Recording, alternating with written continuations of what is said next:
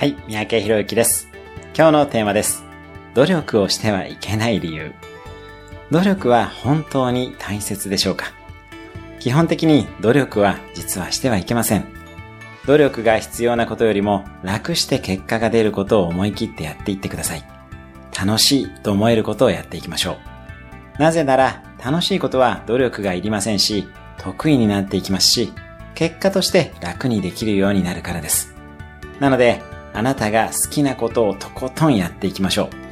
自分の好きという感情にかかっているサイドブレーキを外して思いっきりアクセルを踏んでいってください。